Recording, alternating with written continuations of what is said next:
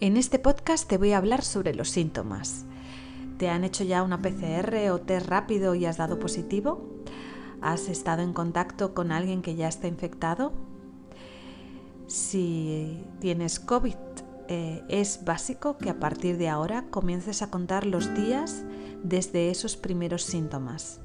No hay que subestimar a nuestro bicho porque roza la perfección. ¿Y por qué te digo esto? Pues porque se contagia muy rápidamente. Incluso puedes estar contagiado días antes de presentar esos primeros síntomas.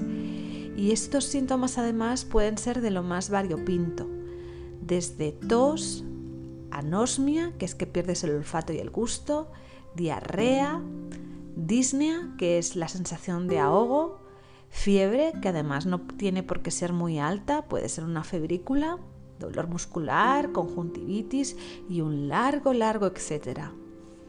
Imagina por momento lo difícil que puede resultar a tu médico saber si estás o no enfermo eh, sin una prueba previa.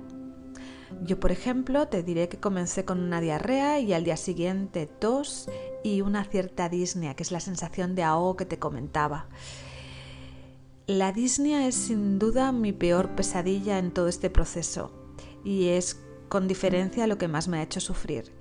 Y no imaginas ni por un momento la sensación de alivio y felicidad cuando me conecté por primera vez a una bala de oxígeno. Te sigo explicando un poquito más sobre el bicho. Hay unos días en que se replica y los síntomas pueden ser más leves, pero eso no te debe despistar. No te fíes ni por un momento porque se puede complicar. Para ser exactos, lo que acaba complicándolo es eh, el sistema inmunitario, que para luchar contra él, pues a veces hace un esfuerzo tan exagerado que, que complica todo el cuadro. Por eso, y aunque me estoy repitiendo mucho y soy consciente, es básico contar los días desde el primer síntoma.